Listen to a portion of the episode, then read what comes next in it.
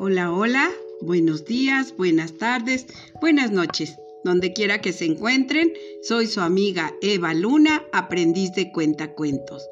Y hoy les saludo a la distancia, les mando un fuerte abrazo y los quiero apapachar con tres historias muy bonitas.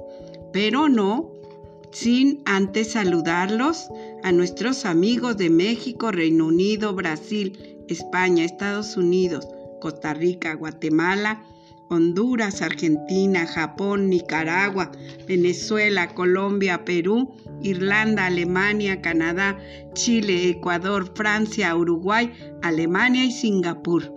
Les agradezco de corazón que se tomen el tiempo para escuchar los cuentos, las historias que son divertidas y que nos enseñan.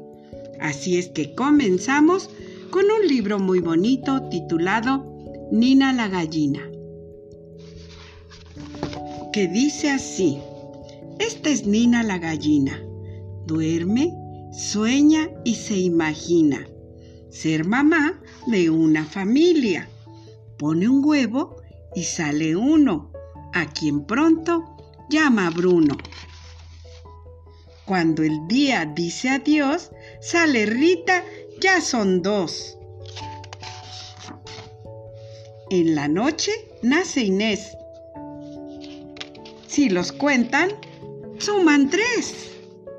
Muy temprano con Torcuato, la familia es de cuatro. Pero luego viene Kiko, da un brinco, ya son cinco. Cae la noche y con Moisés, qué sorpresa, suman seis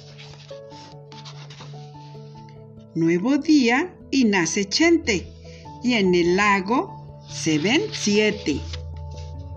Cuando Nina tiene a Poncho, la familia ya es de ocho.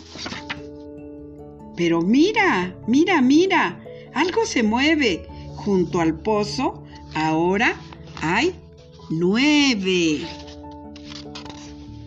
Como nueve, dice Nina, esa fue una fantasía que inventé mientras dormía.